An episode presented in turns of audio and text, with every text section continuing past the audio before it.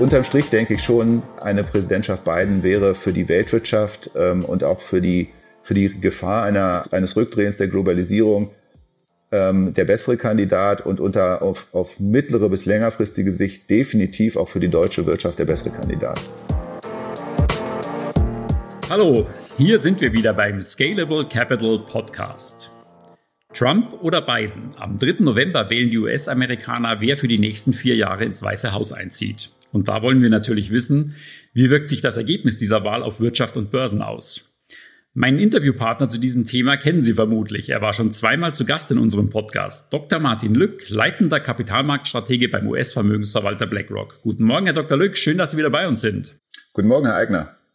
Herr Dr. Lück, die Amerikaner haben im November ja eine echte Wahl. Trump oder Biden, zwei unterschiedlichere Kandidaten für das Präsidentschaftsamt, kann man sich erstmal kaum vorstellen. Was denken Sie, wer von beiden schafft es denn eher der US-Wirtschaft nach oder muss man vielleicht sagen, in Corona-Zeiten wieder auf die Sprünge zu helfen? Ja, das äh, wird sich zeigen, wer jetzt äh, die, äh, die Möglichkeit hat, entsprechende Maßnahmen überhaupt durch den Kongress zu bringen, weil man darf nicht vergessen, dass ja nicht nur der Präsident gewählt wird, sondern auch der Kongress, also das Repräsentantenhaus und 35 von den 100 Abgeordneten des Senats.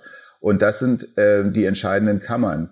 Ähm, beide Präsidentenkandidaten würden versuchen, die Wirtschaft wieder auf die Beine zu bringen, indem sie neuen ähm, Stimulus, also vor allen Dingen mehr Staatsausgaben, Unterstützungsprogramme für Unternehmen und für Haushalte beschließen. Und da ist tatsächlich der Vorschlag sogar der Demokratischen Partei, also der eines möglichen Präsidenten Biden, noch wesentlich umfassender und vom Volumen her größer. Aber die entscheidende Frage wird sein, ähm, ist es möglich, diesen Vorschlag dann auch wirklich durch die, durch die beiden Kammern zu bringen. Und es spricht im Moment einiges dafür, dass zumindest der Senat in republikanischer Hand bleiben könnte. Und selbst wenn also Biden die Wahl gewinnen sollte, könnte es sein, dass er von Anfang an gegen einen Kongress, der republikanisch äh, dominiert ist, also zumindest im Senat, regieren müsste. Und damit hätte er von Anfang an Schwierigkeiten, die, ähm, die Wirtschaft wieder zu beleben, so wie er das möchte. Bei Trump, wenn Trump gewinnt, könnte es sehr gut sein, dass er ähm, den Senat auf seiner Seite behält, aber dass dann die Mehrheitsverhältnisse so bleiben, wie sie jetzt sind, dass, das, dass nämlich das Repräsentantenhaus demokratisch bleibt, so wie es jetzt auch ist. Und dann hätten wir im Grunde die gleiche Pattsituation. Also insofern ist es gar nicht so sehr die Frage, wer wird Präsident, sondern es ist sehr die Frage, wie geht auch die Wahl im Kongress aus. Jetzt wird Trump ja vorgeworfen, dass sein Krisenmanagement in der Corona-Krise, ich sag's mal, ein Desaster war. Würde ein Präsident Biden die Pandemie besser in den Griff bekommen und dadurch auch den wirtschaftlichen Schaden eindämmen oder hat das damit nichts zu tun? Der jetzige wirtschaftliche Schaden ist ja im Grunde schon eine Spätfolge des äh, dramatischen Missmanagements der Corona-Krise durch Trump. Das ist unbestritten. Man könnte sich jetzt höchstens fragen, kommt jetzt die zweite Welle nochmal mit Wucht zurück äh, und trifft sie die amerikanische Wirtschaft nochmal so hart? Und dann müsste man sich wahrscheinlich genau diese Frage stellen, die Sie gerade gestellt haben. Meine Antwort darauf wäre, ein Präsident Biden würde mit Sicherheit ein anderes und vermutlich sehr viel besseres Krisenmanagement betreiben. Man sieht ja auch schon, dass er selbst sehr viel vorsichtiger agiert als äh, Präsident Trump. Er äh, hat die, den größten Teil der Zeit jetzt, äh, selbst den Zeitpunkt seiner Nominierung und äh, den größten Teil auch des Wahlkampfs davor, äh, in seinem äh, Keller oder, oder Souterrain äh, Delaware verbracht. Äh, er ist öffentlich fast nur mit Maske unterwegs. Er ist extrem vorsichtig, äh, was Kontakt angeht und Abstand angeht, äh, im Vergleich zu dem, was Trump so zelebriert. Von der Seite kann man, glaube ich, sagen, ähm, in, in vielerlei Hinsicht wäre ein Präsident Biden für das Handling einer neuen Corona-Welle in den Vereinigten Staaten sicherlich besser. Es würden deutlich weniger Amerikaner sterben müssen, wenn, äh, wenn die zweite Welle nochmal so hart zuschlägt und wenn dann ein Präsident Biden im Amt wäre, um da das Krisenmanagement in die Hand zu nehmen. Dann kommen wir mal zu den einzelnen Punkten, die die beiden Kandidaten, für die die beiden Kandidaten so stehen. Trump verteilt ja gern Steuersenkungen als Wahlgeschenk, um seine Fangemeinde bei Laune zu halten. Biden steht hingegen eher für Steuererhöhungen. Er will zum Beispiel die Körperschaftssteuer für Unternehmen anheben. Da haben Analysten ausgerechnet, es würde bei den S&P 500 Unternehmen so rund 10 bis 20 Prozent der Gewinne kosten auf Basis von 2019. Ist Trump bei aller Unberechenbarkeit und auch ruppiger Verhandlungstaktik am Ende doch der Kandidat, der den Unternehmen und damit auch der Börse stärker unter die Arme greift? Das kann man wahrscheinlich so sagen, dass, äh, dass Trump aus Sicht der, der Börsen, die ja da teilweise auch einen relativ kurzen Blick haben, äh, der, der bessere Kandidat ist. Und man hat es ja auch gesehen, wie die ähm, Kapitalmärkte, gerade die Aktienmärkte, die Steuerreform 2017, 2018, also durch den Kongress äh, ähm, ging sie ja Anfang 2018 gefeiert worden ist. Das, das ist natürlich relativ, soll ich, soll ich mal sagen, opportunistisch. Ja, das, das ist so ein bisschen frei von politischer Ideologie. Da schaut man einfach drauf, das ist, das ist ein Aktienmarkt, das ist hier kein politisches Kabarett und wir entscheiden schlicht und ergreifend danach, welcher Präsident besser ist, um Geld zu verdienen. Ähm, das, das, das muss man nicht moralisch bewerten. Ähm, also von der Seite, ähm, ja, die Antwort ist ganz klar, Trump ist dann der Kandidat, der für die Unternehmen mehr tun würde. Nur äh, ist das langfristig auch gut für die US-Wirtschaft. Man sieht schon jetzt, dass die, dass es deutlich im ähm, Gefüge, auch dem sozialen Gefüge, in dem äh, Zusammenhalt des ganzen Landes knirscht an vielen, vielen Ecken und Enden. Und da ist natürlich die Frage, ist das überhaupt nachhaltig und muss dann nicht am Ende umso, umso stärker gegengesteuert werden?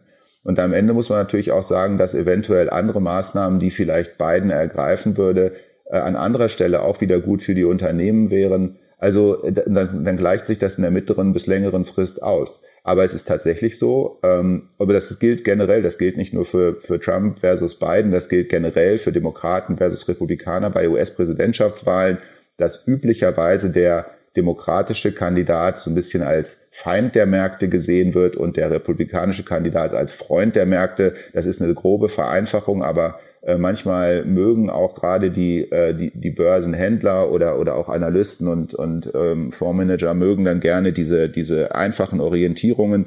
Ähm, längerfristig gelten dann im Zweifel andere ähm, Logiken, andere Wahrheiten. Aber Fakt ist, äh, auf, aus dem ersten Blick wäre Trump erstmal der Favorit der Märkte. Nochmal ganz kurz zurück, weil Sie es schon ansprechen, auf diesen einfachen Zusammenhang Republikaner versus Demokraten und Börse. Haben Sie sich das historisch mal angeschaut? Gibt es da überhaupt einen signifikanten Unterschied zwischen beiden Lagern, was die Börse anbelangt? Ja, es gibt da ja immer die zwei, die zwei Betrachtungsebenen. Das ist das eine, die, ähm, die Reaktion der Märkte unmittelbar nach der Wahl. Wie reagiert tatsächlich der Markt auf, auf die Wahl selbst? Da kann man sagen, in den paar Stunden, also das ist wirklich die Handelsstunden nach dem nach der Verkündung des Wahlergebnisses, wenn es schnell eins gibt. Es gab im Jahr 2000 ja zum Beispiel äh, kein Wahlergebnis äh, direkt nach der Wahl, weil es dort die, äh, das war die Wahl Gore, Al Gore gegen ähm, George W. Bush, da gab es ja gar kein Ergebnis zunächst mal, das hat ja Wochen gedauert und es könnte diesmal wieder passieren. Aber normalerweise weiß man ja am Tag nach der Wahl, wer neuer Präsident wird und, ähm, und dann hat normalerweise der Markt äh, in diesen paar Stunden nach, dem, nach der Verkündung des Ergebnisses besser auf republikanische Ergebnisse reagiert als auf demokratische. Aber wenn man die ganze Präsidentschaft zugrunde legt, also die ganzen vier Jahre oder teilweise ja sogar acht Jahre Präsidentschaft, die meisten Präsidenten haben ja zwei äh, Amtszeiten bekommen, dann äh, ist das Ergebnis unter demokratischen Präsidenten besser gewesen. Also wenn man so große amerikanische Indizes nimmt, so ein S&P 500 beispielsweise, und hat sich mal an und schaut sich an, wie der sich unter einzelnen Präsidentschaften entwickelt hat, dann sind die äh, Performance-Zuwächse oder die, die Kurszuwächse größer gewesen, per Saldo aggregiert in demokratischen Präsidentschaften.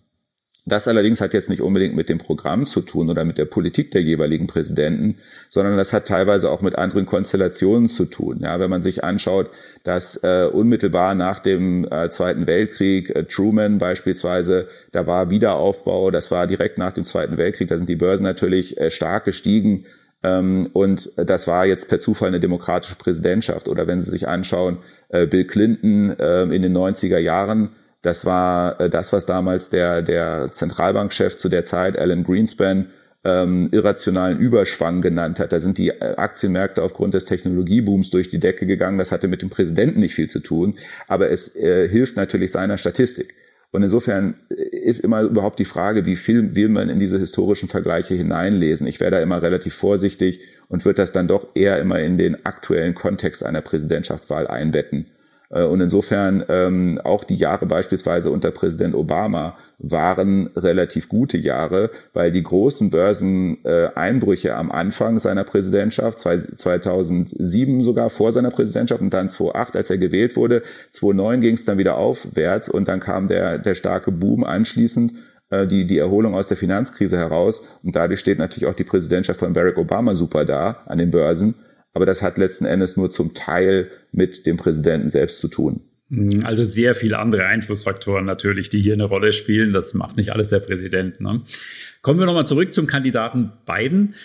Der peilt nun seinerseits Investitionen in hoher dreistelliger Milliardenhöhe an, in verschiedenen vielen Paketen, in denen so ziemlich alles enthalten ist. Infrastrukturprojekte, Biotechnologieförderung, künstliche Intelligenz, Energiewende. Man kann fast alles lesen hier.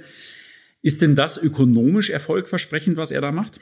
Also eines muss man sagen, dass die, diese immer wieder angekündigten Infrastrukturprojekte ähm, in Amerika dringend nötig sind, äh, vor allen Dingen in den Bereichen, wo jetzt nicht äh, die, äh, sagen wir mal, Ballung des Wohlstandes ist an der Ostküste, an der Westküste, sondern eher äh, in der Mitte des Landes, in den äh, so ein bisschen auch vergessenen Staaten des Mittleren Westens, im, in, in den teilweise südwestlichen Staaten. Ähm, dort ist die Infrastrukturweise sehr, Infrastruktur teilweise sehr marode. Äh, und wir haben ja in den USA, und das ist auch ein großes, äh, großer Punkt, der zu dieser Spaltung der, dieser amerikanischen Gesellschaft geführt hat, dass wir hier im Grunde eine immer stärkere Auseinanderteilung gehabt haben zwischen öffentlicher Armut, also auch Verarmung des öffentlichen Bereichs und privatem Reichtum. Also einzelne Individuen, einzelne Unternehmen sind immer wohlhabender geworden, sind immer reicher geworden aber die, der, der gesamte öffentliche Raum ist im Prinzip verwahrlost. Das hat natürlich auch mit diesen immer geringeren Steuersenk, äh, mit diesen immer geringeren Steuerabführungen zu tun von Unternehmen, große Technologiekonzerne, die beispielsweise in, äh, in Steueroasen, Niedrigsteuerländern ihre Gewinne anfallen lassen haben und die ja im Übrigen auch von der Trump-Steuerreform 2018 amnestiert worden sind. Ja, die durften ja ihre Steuern, die sie vorher in, ähm, in Steueroasen gehortet hatten, ähm, was ja de facto Tatbestände von Steuervermeidung, teilweise sogar Steuerhinterziehung waren, die durften sie dann anschließend mit einem kleinen Ablass äh, nach Amerika importieren, also repatriieren. Äh, und solche Dinge, die haben natürlich auch zu dieser enormen Verarmung des öffentlichen Raums beigetragen. Das heißt, man kann im Prinzip, äh, man kann sagen, das ist ökonomisch erfolgversprechend in dem Sinne, dass es ökonomisch notwendig ist, um das Land überhaupt auf einem einigermaßen vernünftigen äh, zivilisatorischen Level zu halten. Ja, das ist schon, ähm, das ist schon ein Problem. Ähm, und dann natürlich auch das ähm, Know-how äh, teilweise ähm, in Unternehmen entsteht und auch an, äh, an, an, äh, an wirklich, ähm, sagen wir mal, Elite-Universitäten entsteht, äh, aber dass es hier auch eine zu starke Spreizung gibt. Und natürlich auch Bereiche, wie, ähm, die, die Sie ansprechen, wie die Energiewende, äh, dass da Amerika auch sehr, sehr stark bisher vom ökonomischen Anreiz äh, getrieben worden ist und dass da äh, relativ wenig bisher passiert ist in der Breite des Landes. Also sagen wir mal so, es kann ähm, äh, in, in Bidens Paketen ist ja, da sind auch, da sind natürlich auch Dinge drin, die die Demokraten jetzt äh, versuchen, äh, in dem Zug gleich mit, also so so so Pet Projects, Dinge, die man auf der Seite der Demokraten schon lange platzieren wollte, beispielsweise Legalisierung von, von Cannabis landesweit und solche, solche Dinge. Ähm, die, die, äh, da fragt man sich dann schon eher, was sie mit Ökonomie zu tun haben. Aber Fakt ist, ähm, dass ähm, Amerika dringend einen großen Push braucht, eine große Initiative braucht bei öffentlichen Infrastrukturprojekten und äh, natürlich auch eine wirklich allen Bürgern zugutekommende ähm, Initiative, die, die letzten Endes die Forschung ähm, zugänglich macht. Es, es kann ja nicht sein, oder es sollte zumindest in einer Demokratie nicht so sein, dass äh, der Zugang zu Hochtechnologie, gerade im Bereich der Biotechnologie, der Healthcare-Produkte, ähm, aber auch ähm, andere technologische Entwicklung, künstliche Intelligenz etc. nur bestimmten Bevölkerungskreisen überhaupt zugänglich sind. Damit würde man ja im Grunde eine, eine immer stärkere Spaltung der Bevölkerung und der, und der Gesellschaft riskieren. Und das ist äh, auch letzten Endes ökonomisch nicht zielführend, langfristig zumindest. Und deshalb glaube ich schon, dass die, ähm, dass die, dass diese dreistellige Milliarden ähm, Größenordnung eine ist, die von beiden Präsidenten angepeilt werden würde. Aber nochmal, ob sie realistisch und durchsetzbar ist, hängt dann von den Mehrheitsverhältnissen im Kongress ab.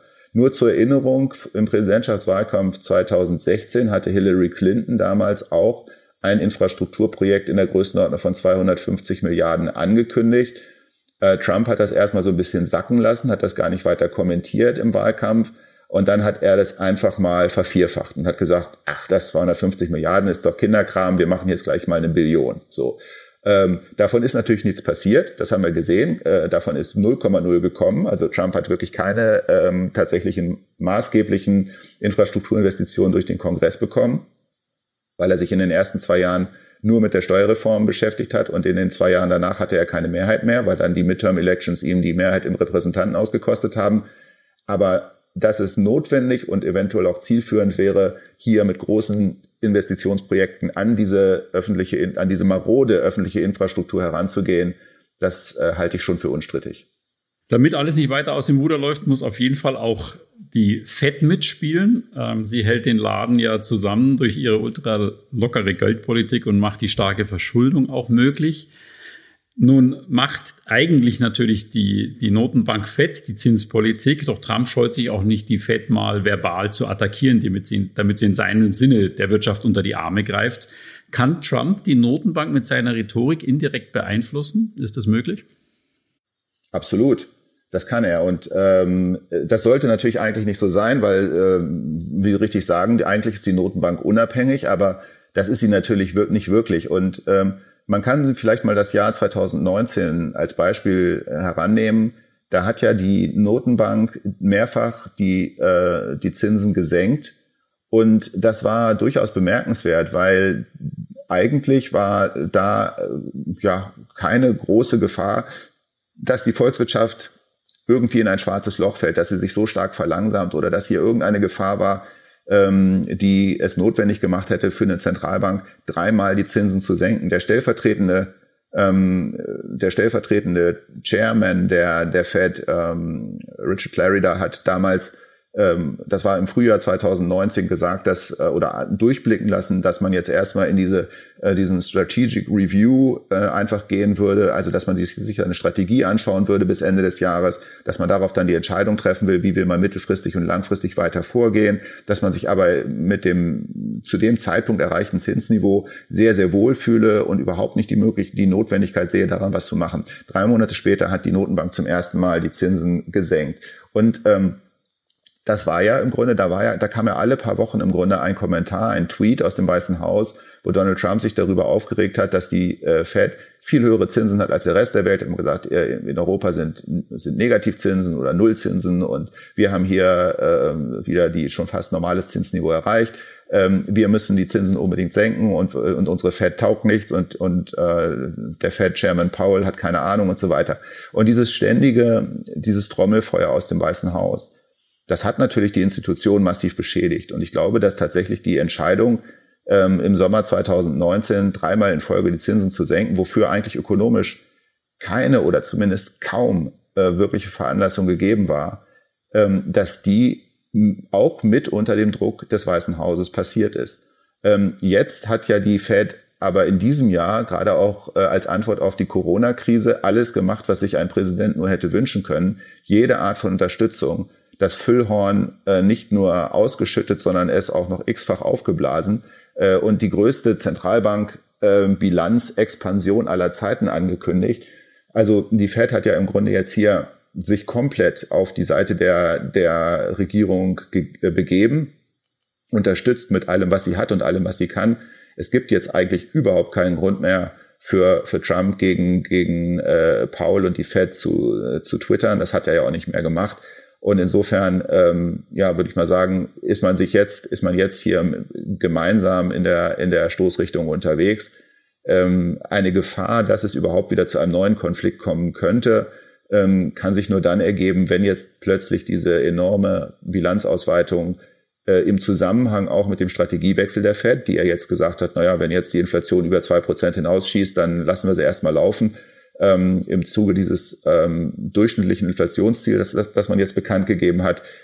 Äh, und sollte es dann irgendwann zu einer Inflationssteigerung kommen, die dann doch wieder ein Einbremsen der Fed bewirkt, dann könnte es wieder zu einem Konflikt kommen. Aber ähm, wollen wir mal hoffen, dass dann Donald Trump nicht mehr im Weißen Haus sitzt. Ein Punkt, wo die USA ja unbestritten gut dastehen, sind die großen US-Tech-Konzerne, Google, Amazon, Apple, Facebook und so weiter. Ähm, was ist denn für die zu erwarten, wenn Trump oder Biden äh, Präsident werden? gerade in, demokratisch, in der Demokratischen Partei werden ja immer wieder Stimmen laut, die monopolistische Tendenzen bei den Tech-Riesen auch anprangern und sogar eine Zerschlagung fordern. Ja, das ist in der Tat so. Und äh, man muss auch sagen, dass objektiv die ähm, Kartellaufsicht, die Kartellbehörden, die, die Regulierer im, im Bereich gerade der, der Monopolkontrolle, der Kontrolle von Marktmacht ähm, alle Augen inklusive der Hühneraugen zugedrückt haben und dass in Amerika viel zu viel Marktmacht einzelner Konzerne entstanden ist. Und es wird natürlich, je mehr man davon zulässt, und äh, je stärker man dann irgendwann, äh, desto stärker muss man an späterer Stelle einregulieren äh, und, äh, und das Ganze wieder rückgängig machen. Deshalb kann es tatsächlich sein, und das ist ja auch der Ansatz von ähm, einigen demokratischen äh, Politikern in den Vereinigten Staaten, äh, tatsächlich da auch mit Zerschlagung zu drohen. Die Vizepräsidentenkandidatin Kamala Harris hat tatsächlich auch schon das gesagt und äh, sollte tats tatsächlich erst dazu kommen, dass, dass Joe Biden Präsident wird, dann gäbe es zumindest aus dem Weißen Haus heraus ähm, und auch gerade äh, auf Druck der, der Vizepräsidentin, die dann wahrscheinlich relativ stark das äh, eher linksgerichtete Lager in der Demokratischen Partei vertreten würde, gäbe es mit Sicherheit durchaus stärkere Tendenzen, die, die Tech-Konzerne, gerade die großen, die Sie genannt haben, stärker zu, ähm, zu regulieren, eventuell sogar dazu zu zwingen, äh, einzelne Unternehmensteile zu verkaufen. Das kann man äh, nicht ausschließen. Es gibt aber auch für den Fall, dass Donald Trump ähm, Präsident bleibt, durchaus die Möglichkeit, dass dort mehr Ungemach droht. Man hat ja zuletzt auch gesehen, dass ähm, auch gerade Konzerne wie ähm, wie, wie, wie Facebook oder wie Twitter ähm, hier Trump ähm, stärker auf, ähm, auf, auf eine gewisse politische Hygiene festlegen wollen oder zumindest sich die Möglichkeit vorbehalten, allzu wilde Kommentare von seiner Seite, die Hetze enthalten, die Rassismus enthalten und andere unsägliche Dinge mehr, äh, dann auch entsprechend zu, äh, ähm, zu regulieren oder zumindest zu kennzeichnen. Und man kann sich natürlich auch vorstellen, dass dieser, dieser Präsident, äh, so wie er nun mal ist und äh, entsprechend sprunghaft und teilweise vielleicht nicht gut überlegt, aber dann auch hart gegen diese Unternehmen zurückschießt und, äh, und, und entsprechend sie äh, praktisch mit Regulierung bestraft. Er wird sie vermutlich immer vor Konkurrenz aus beispielsweise China schützen. Also sobald es irgendwie ähm, um nationale Fragen geht, da äh, rollt der Donald Trump sofort die Fahne aus. Ja, da wird es dann so. Und das ist übrigens etwas, das man auch von einem Präsidenten Biden erwarten könnte, sobald hier es äh, in, in, amerikanische Firmen die vielleicht in ähm, Rückstand geraten könnten gegenüber ausländischer Konkurrenz, dass man dann äh, die amerikanische Karte spielt. Aber dass man eventuell versucht, sich dieser, äh, dass man die, die Marktmacht von einzelnen Konzernen einschränkt, ähm, indem man äh, sagt, das ist ökonomisch äh, nicht zielführend, wenn wir zu starke Monopol Monopolisierung haben. Das könnte von der beiden Seite kommen und von der Trump-Seite könnte es eher äh, Schüsse sein gegen, ähm, gegen seine äh, Medien, die er selbst nutzt, auch um seine Bo Botschaften zu verbreiten, auch gerade die sozialen Medien, äh, dass dort, ähm, dass dort einfach Aktionen des Präsidenten kommen. Man weiß auch, dass er die, die meisten dieser Unternehmen sind ja im Grunde auch in Kalifornien ähm, beheimatet mit ihrem Firmensitz. Äh, das ist nicht unbedingt äh, Stammland von Donald Trump. Ihm ist das Ganze sowieso suspekt, dieses ganze liberale äh, Umfeld, ähm, das ist ihm suspekt. Und insofern hat er eigentlich keine große Sympathie für diese Technologiekonzerne und ähm, wartet im Grunde auch nur auf eine Gelegenheit, um äh, um, um, um irgendwie gegen die vorzugehen. Das muss er aber nur machen, das muss er machen mit einer populistischen Bewegung. Das muss er machen, um dabei in seiner Wählerschaft zu punkten. Wenn er irgendwie jetzt gegen Facebook oder, oder, oder Amazon oder, oder sonst jemanden aus dieser Gruppe vorgeht und das kommt bei seiner Wählerschaft nicht gut an, dann würde er eine solche Sache nicht machen. Trump macht nur Sachen, die in seiner eigenen Wählerbasis ähm, punkten können und wo er, wo er praktisch dort Unterstützung gewinnt. Und das ist, äh, und das ist insofern wenn man so will, äh, berechenbarer als bei beiden. Mhm, aber trotzdem bei beiden Kandidaten durchwachsene Aussichten für die großen Tech-Konzerne. Also so ganz klar ist, scheint der Fall nicht zu liegen. Sie haben ja auch schon angesprochen, ähm, ein Aspekt dabei ist, ist China und lassen Sie uns den Fokus mal auf die weltpolitische Situation richten. Da gibt es den großen geopolitischen Konflikt zwischen den USA und China und der dreht sich ja nicht nur um ein paar Zölle, sondern ist ja ein Kampf um die wirtschaftliche, politische, auch militärische Vorherrschaft in der Welt. Und hier gilt ja sowohl Joe Biden als auch Donald Trump, sowohl die Demokraten als auch die Republikaner wollen dieses Feld keinesfalls den Chinesen überlassen. Spielt der Wahlausgang für das Verhältnis USA und China und für diesen Handelskonflikt am Schluss gar keine Rolle? Na, zumindest eine geringere, als viele glauben. Es wird keineswegs so sein, dass wenn Joe Biden gewinnt, dass dann das Verhältnis China-USA automatisch wieder in Ordnung ist. Also äh, man weiß, dass die Chinesen eine, also auch die, die Kommunistische Partei, Xi Jinping persönlich, wünscht sich Donald Trump als Präsident. Äh, das, das mag jetzt erstmal überraschend klingen, ähm, aber man wüsste, dass wahrscheinlich die, äh, eine, eine demokratische Administration in den USA deutlich subtiler ähm, gegen China vorgehen würde man ist sich aber darüber im Klaren auf der chinesischen Seite, dass dieses Vorgehen gegen China auf jeden Fall weitergehen würde. Und das zeigt sich an ganz vielen Dingen.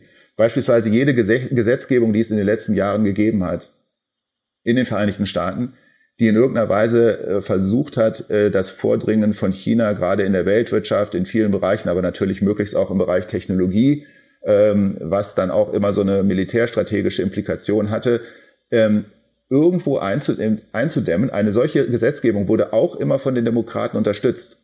Es ist also keineswegs so, dass die, dass nur die Republikaner oder nur, nur Donald Trump persönlich die Chinesen hier irgendwie einhegen wollte und die Demokraten hätten sich dagegen gewehrt. Das ist totaler Quatsch.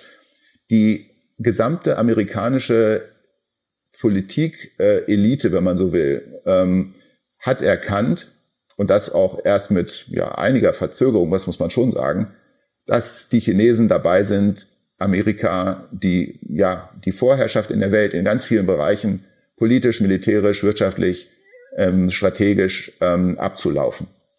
Und man, man hat ja auch immer wieder, es gibt, gab ja viele, die da auch schon gesagt haben, es gab das britische Jahrhundert, das war das 19. Jahrhundert, dann gab es das äh, amerikanische Jahrhundert, das 20. Jahrhundert und das 21. Jahrhundert ist jetzt das chinesische Jahrhundert. Und das haben wir vielleicht in den ersten Jahren noch nicht so gesehen, aber das wird jetzt immer deutlicher. Die Chinesen sehen das aber auch so. Die Chinesen sagen auch, das ist unser Jahrhundert. Und das, das, der wichtige ähm, 100, 100-jährige, das 100-jährige Jubiläum der Kommunistischen Partei wird ja gefeiert werden im Jahr 2049. Das ist für die Chinesen ein ganz wichtiges Jahr. Und für dieses Jahr haben sie zum Beispiel angepeilt, dass sie dann die technologische Führerschaft in ganz vielen Bereichen haben wollen. Und äh, das wird auch ganz klar als Strategie, Strategie angestrebt. Das sagen sie jetzt nicht mehr offen, das haben sie aber bis vor zwei, drei Jahren sogar offen angesprochen. Und diese, diese, äh, ja, diese kaum verhohlene Drohung, die wird natürlich in den USA auch entsprechend wahrgenommen. Das heißt, ähm, der, der, es ist tatsächlich so, man, äh, man sieht hier parteiübergreifend eine große Einigkeit. Man kann sich in den USA zwischen, Demokra Demo zwischen Demokraten und Republikanern in, im Prinzip über kaum noch etwas einigen. Das stimmt. Die, auch die Parteien sind so tief gespalten, sind so tief, sind so weit voneinander entfernt wie, wie selten zuvor. Und die Republikanische Partei hat sich auch sehr stark um Donald Trump und seine extremen Positionen versammelt. Aber man ist sich komplett in der, in der Beantwortung der chinesischen Frage einig. Das heißt, man, man, man fasst China als Bedrohung auf. Man, ähm, man, man sieht seine eigene Position als Führungsmacht in verschiedenen Bereichen in der Welt gefährdet ähm, Technologie, aber eben auch Militärstrategie. Ähm, man weiß auch, dass China inzwischen riesigen Einfluss aufgebaut hat, den man kaum noch aufholen kann. Schauen Sie nach Afrika. Es gibt afrikanische Länder, die China de facto gehören, wo China einen riesigen Einfluss hat. China baut dort äh, äh Infrastrukturnetze auf, hat inzwischen Tausende von Kilometern Eisenbahnlinien gebaut, in, in gerade in Ostafrika. Ähm, und das ist für, für Amerika ähm, strategisch gesehen auch schon jetzt ein so großer Rückstand, dass man sich jetzt äh, genötigt sieht, dringend zu reagieren. Das heißt, ähm, nach vorne gerichtet unter einer möglichen Präsidentschaft Biden wird auch diese Konfrontation mit China weitergehen. Aber sie wird natürlich, wie das die Art von Biden auch ist, im, ganz im Gegensatz zu Trump, sie wird auf eine we weniger polternde, äh, wesentlich zivilisiertere, wesentlich ruhigere Art äh, vor sich gehen, aber letzten Endes mit der gleichen Zielsetzung, nämlich ähm, den Aufstieg Chinas zur Weltmacht oder zur Weltmacht Nummer eins möglichst zu verzögern. Machen wir es konkret. Was heißt es, wenn wir zwei, drei Jahre vorausblicken? Werden die USA und China dann mittelfristig zwei Blöcke sein, die sich gegeneinander abschotten, wirtschaftlich, technologisch? Und wäre das nicht eine immense Gefahr für die Weltwirtschaft? Protektionismus tut in der Regel ja keiner Seite gut. Ja, das ist ja, das ist ja im Grunde eine, eine der wesentlichen Tendenzen, die wir sehen, ähm, schon seit einiger Zeit, die, die Globalisierung. Also wenn man den Anteil des Welthandels mal am ähm, globalen Output sich anschaut, äh, diese Globalisierung ist seit einigen Jahren bereits auf dem Rückzug und äh, durch das ähm, abkühlende Verhältnis zwischen den USA und China und eventuell sogar den Aufbau von zwei separaten Technologiewelten. Ja, denken wir auch an die abgeschotteten ähm, ähm, Internetsysteme, die man äh, am Ende einer solchen Entwicklung sehen könnte und wo dann Europa natürlich auch die Notwendigkeit sehen müsste, sich irgendwo zu entscheiden. Das wäre für die Globalisierung ähm, extrem schädlich. Und äh, das wäre vor allen Dingen dann auch, das müssen wir mal hier aus der Heimatperspektive entsprechend sehen, das wäre nicht gut für ähm, solche Länder und Unternehmen, die sehr stark in den Welthandel exponiert sind. Und dazu gehört natürlich Deutschland und seine Unternehmen. Also ähm, ja, es kann durchaus sein, dass äh, auch unter, unter einer Präsidentschaft Biden der Keil, der zwischen die beiden großen Blöcke getrieben wird, äh, immer, immer fester sitzt und immer, immer tiefer reingeht und ähm, unter einer Präsidentschaft Biden würde das einfach nur ähm, vom Stil her anders laufen. Ich glaube, inhaltlich würde sich das nicht groß unterscheiden. Also ich glaube, das ist eine Realität, dieses Auseinanderdriften der beiden Blöcke, äh, auf die wir uns einstellen müssen. Und seien wir mal ehrlich, die Chinesen haben das ja, es ist ja nicht nur Schuld von Amerika, die Chinesen haben das ja durch ihr eigenes Verhalten auch befördert. Die Chinesen haben seit äh, 2001, da sind sie der WTO, der Welthandelsorganisation beigetreten und äh, sie haben seitdem im Prinzip ähm, schön den Westen äh, am Nasenring durch die Manege geführt. Äh, uns Deutsche ja auch.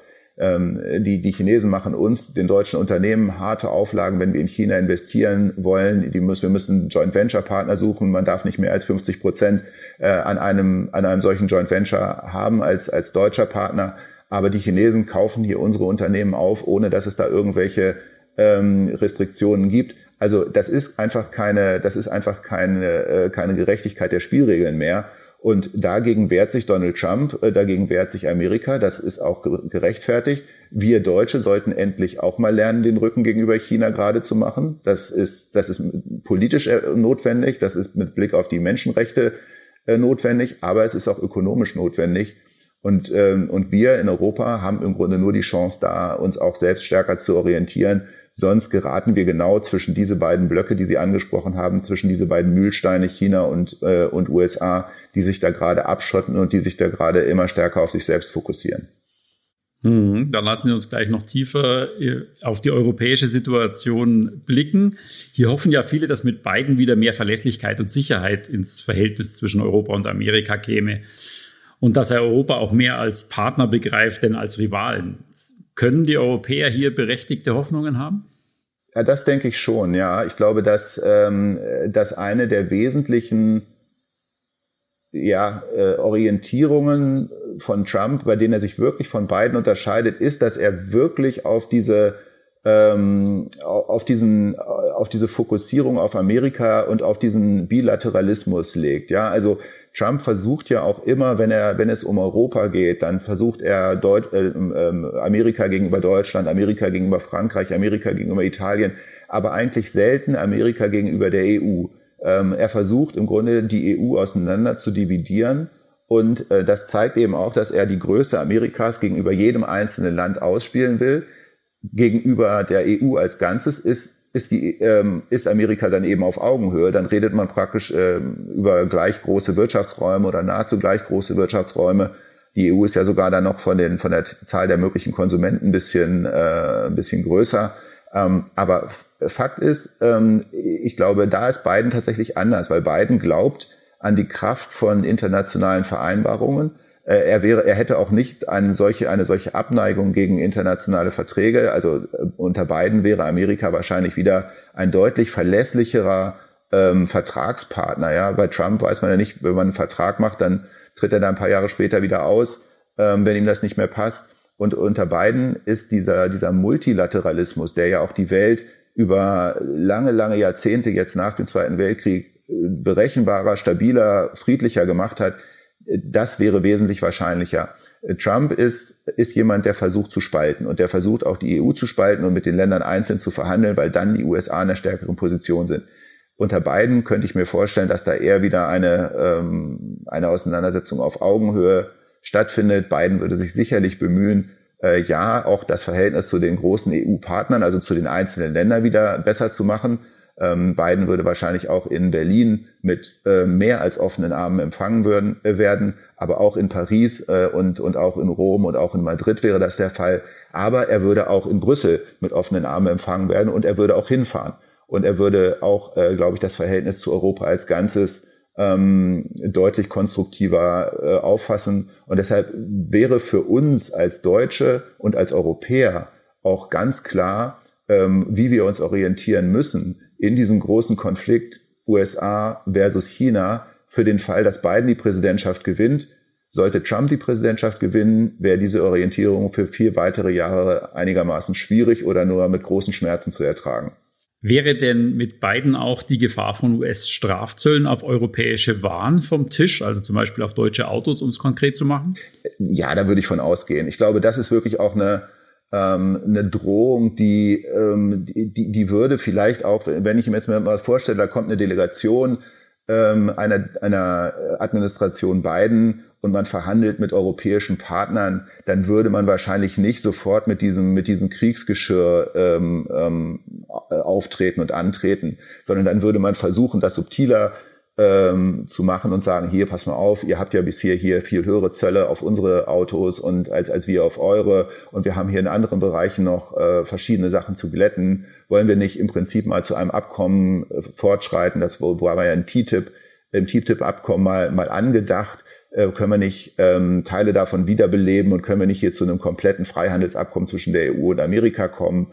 Äh, was wären die Bedingungen dafür? Also statt hier mit so lauter Rhetorik und, und wirklich auch ähm, einem, einem wirklich konfrontativen Wortschatz und Arsenal durch die Gegend zu laufen, wie das Trump und seine Leute machen, wäre wahrscheinlich eine, eine Präsidentschaft Biden für Europa äh, auch deutlich zivilisierter äh, zu adressieren. Und dann würde ein solches, ein solch scharfes Schwert wie das, wie, wie Strafzölle gegenüber europäischen Waren wahrscheinlich auch sehr schnell wieder in der Schublade verschwinden. Das könnte man vielleicht so als kleine Drohkulisse mal in einer Wendung, in einem Gespräch hinter verschlossenen Türen äh, anbringen, aber das würde auf gar keinen Fall mehr so durch die Medien trompetet, wie das jetzt von Trump passiert. Aber wenn der Schulterschuss zwischen beiden und den, damit den USA und Europa wieder größer wird, gerade für die Exportnation Deutschland kann das ja auch zum Problem werden. Sie haben es schon angedeutet, wir müssten eigentlich mehr Rückgrat zeigen gegenüber China. China ist für deutsche Unternehmen aber ein extrem wichtiger Absatzmarkt. Also bedeutet die engere Bindung an die USA, die unter beiden vielleicht stattfinden würde, weniger Geschäfte mit China? Hm, das mag schon sein, wobei ich glaube auch, dass die, äh, dass die Chinesen auch ein Stück weit Verständnis dafür haben, dass, äh, dass auch jetzt äh, Europa und auch Deutschland sagen, pass mal auf, Freunde, ihr habt bisher immer, ähm, wenn es auch um ähm, Schutz von, von Investitionen geht und, und in, gerade auch Direktinvestitionen deutscher Unternehmen oder auch Zugang zu euren Absatzmärkten, dann habt ihr immer sehr stark auf euren Status als Schwellenland äh, bei, der, bei der WTO äh, hingewiesen und habt da praktisch eure äh, Bonusregelungen in Anspruch genommen. Aber seien wir doch mal ehrlich, ihr seid doch längst schon kein Schwellenland mehr. Und äh, im Grunde, jetzt müssen wir uns mal hier auf Augenhöhe begegnen. Ich glaube, dann werden die Chinesen sagen, ja, dann ist es halt jetzt so, dann ändern sich jetzt halt die Regeln. Man hat das auch gesehen. Die Chinesen haben ja auch durchaus mit einem gewissen, ja, natürlich waren sie nicht erfreut, als Trump seine Handelszölle angekündigt hat, aber sie haben gesagt, na gut, okay, wenn, wenn ihr das nicht mehr für fair haltet, was wir in der Vergangenheit gemacht haben, dann machen wir es jetzt anders, wir können ja drüber reden und hat dann ja auch tatsächlich ähm, im Handelsdeal mit den USA, diesem sogenannten Phase 1 Abkommen im Januar, sich verpflichtet, deutlich mehr amerikanische Güter abzunehmen. Ja, das heißt, die Chinesen sind ja unter entsprechendem Druck auch bereit, ähm, Zugeständnisse zu machen. Ich habe nur gesagt, wir müssen den Rücken gerade machen. Wir müssen mal in diese Verhandlungen reingehen und nicht ständig duckmäusern und nicht ständig sagen, wir treten da, wenn, wenn Frau Merkel mit einer äh, 30-Mann-Delegation von Industriekapitänen aus Deutschland nach China fährt und alle haben dann im Prinzip nur ein Interesse, nämlich ihre Auftragsbücher so vollgeschrieben wie möglich wieder zurückzubringen, dann ähm, haben die, sitzen die Chinesen natürlich am längeren Hebel. Dann sagen sie, ja, ihr wollt Aufträge von uns, dann müsst ihr das und das und das und das machen. Aber wir müssen eben auch sagen, ja, wir sind aber auch für die Chinesen interessant als Partner, als Technologiepartner, als Absatzmarkt. Die Chinesen produzieren ja auch immer mehr, was sie uns gerne verkaufen würden. Es fahren zwar noch relativ wenig, aber doch immer mehr chinesische Autos auch auf unseren Straßen rum. Und es gibt immer mehr auch chinesische Technologie, ähm, ob das jetzt äh, Telefone sind oder, oder andere äh, Technologieartikel. Es gibt immer mehr Dinge, die auch China gerne auf dem europäischen Markt verkaufen möchte. Und, ähm, und auch da haben wir ein immer größeres Fund, mit dem wir wuchern können. Wie gesagt, wir, ja, es, es könnte sein, dass wenn wir uns entscheiden müssen, und wir entscheiden uns für Amerika, dass uns das dann auch zwingt, eine härtere Position gegenüber China einzunehmen. Aber das muss dann nicht unbedingt bedeuten, dass wir ähm, weniger Geschäft mit China machen, das vielleicht temporär, aber in der längeren Frist wird es einfach zu einem ausgeglichenen und zu einem faireren Verhältnis im Handel kommen müssen. Bisher führen uns die Chinesen nach wie vor vor und wir tanzen nach deren Pfeife und das sollte eigentlich nicht der Fall sein. Unterm Strich entnehme ich dem, also Biden wäre auf jeden Fall der bessere Mann für Europas Volkswirtschaften, auch wenn dann in China vielleicht die Geschäfte nicht mehr ganz so reibungslos laufen würden wie vorher. Davon gehe ich aus. Ähm, und äh, es ist ja auch nicht so, dass, äh, dass die, die Probleme, die Europa äh, in der Zukunft mit China haben könnte und haben vermutlich haben wird, dass die jetzt ähm, von Donald Trump kleiner gemacht werden. Ja, also ähm, ist es vielleicht so, dass, äh, dass China an der einen oder anderen Stelle, wenn man jetzt sagt, der, der Handelskonflikt mit den USA verschärft sich, dass dann, äh, dass man dann die die Möglichkeit hat, da alternativ äh, als Lieferant, als äh, als europäischer Lieferant einzusteigen. Aber in ganz vielen Bereichen, wenn ich wenn ich auch an äh, an, an vielleicht ähm, strategisch relevante Technologie denke, wenn ich an äh, an, an äh, vielleicht Informationstechnologie denke, dann weiß man ja auch gar nicht, ob man das will. Ja, China ist ein totalitäres Regime und inwieweit will man sich dann da äh, ähm, exponieren? Also ähm, auf mittlere bis längerfristige Sicht definitiv auch für die deutsche Wirtschaft der bessere Kandidat. Ein sehr interessanter Rundumschlag zur US-Wahl und die Auswirkungen. Zum Schluss natürlich noch die Frage nach Ihrer ganz persönlichen Wahlprognose. Was denken Sie, wer zieht für die nächste Amtsperiode ins Weiße Haus ein? Ja, also da, da muss ich jetzt mal meine, meine äh, Kappe als äh, Stratege von BlackRock ablegen, weil wir geben da keine offiziellen Prognosen aus. Da kann ich Ihnen aber nur meine persönliche Meinung sagen. Und die ist, äh, ich bin eigentlich notorischer Optimist, die ist aber leider hier eher pessimistisch. Ich sage Ihnen auch warum. Ich glaube, ich glaube, wir werden am Morgen des 4. November kein Wahlergebnis haben. Wir werden, äh, es wird noch sehr lange dauern, bis diese Wahl ausgezählt wird. Donald Trump wird jetzt in den nächsten Tagen vermutlich den Supreme Court neu besetzen mit einem weiteren, wahrscheinlich einer weitere, einer Richterin wieder. Ähm, und ähm, damit wär, hätte die republikanische äh, Seite im Supreme Court eine Mehrheit von sechs zu drei ich glaube, dass letzten Endes die Wahl vom Supreme Court entschieden wird. So ähnlich wie wir das im Jahr 2000 hatten, wo dann die Nachzählung in Florida gestoppt worden ist und der Supreme Court damals auch mit republikanischer Mehrheit praktisch festgelegt wird, äh, George W. Bush wird jetzt der neue Präsident, obwohl Al Gore Popular, den Popular Vote gewonnen hat und wahrscheinlich auch in Florida gewonnen hätte, wenn man zu Ende ausgezählt hätte. Das sind natürlich Dinge, die man in einer Demokratie nicht sehen will, will aber ähm, ich glaube, dass es so sein wird. Joe Biden wird vermutlich am Ende konzidieren. Das heißt, er wird seine Niederlage eingestehen, obwohl er weiß, dass er eigentlich gewonnen hat. Aber um einen Bürgerkrieg zu vermeiden, um wirklich massives Blutvergießen zu vermeiden, äh, wird er sagen, gut, in Gottes Namen, dann bleibt halt Donald Trump noch vier Jahre im Amt. Ähm, und ich gestehe meine Niederlage ein, bevor jetzt hier noch hunderte von Menschen sterben. Das ist das wirklich düstere Szenario, das ich sehe für die US-Präsidentschaftswahl. Ich habe leider noch nie in der Vergangenheit so oft das Wort Bürgerkrieg gehört. Ich habe noch nie einen so äh, inakzeptablen Präsidenten gesehen, der gesagt hat, ich kann die Wahl eigentlich nur verlieren, wenn sie gefälscht wird. Er hat die Wahl vor vier Jahren selbst gefälscht. Er hat, die, er hat damals über die Verbindung mit Russland, über vielfältige Einflussnahmen auf die, auf die Wahlergebnisse ähm, die Wahl in den Swing States so beeinflusst, dass er, dass er am Ende mehr, mehr Wahlmänner im Electoral College hatte. Ähm, ob es diesmal gelingt, äh, das zu machen, weiß ich nicht. Fakt ist, wenn es nicht gelingt, werden wir es wahrscheinlich gar nicht erfahren. Aber meine Erfahrung äh, wird, oder mein, meine düstere Erwartung ist, dass am 20. Ähm, am 20. Januar 2021 Donald Trump für weitere vier Jahre vereidigt wird. Keine sehr aufmunternden Worte zum Schluss, aber vielleicht sehr realistische. Wir blicken auf jeden Fall sehr gespannt auf den 3. November und was danach passiert. Herzlichen Dank für diese spannenden Einblicke, Herr Dr. Lück. Ich danke Ihnen, Herr Eigner. Vielen Dank auch an unsere Zuhörer für Ihr Interesse und bis zur nächsten Folge des Scalable Capital Podcast.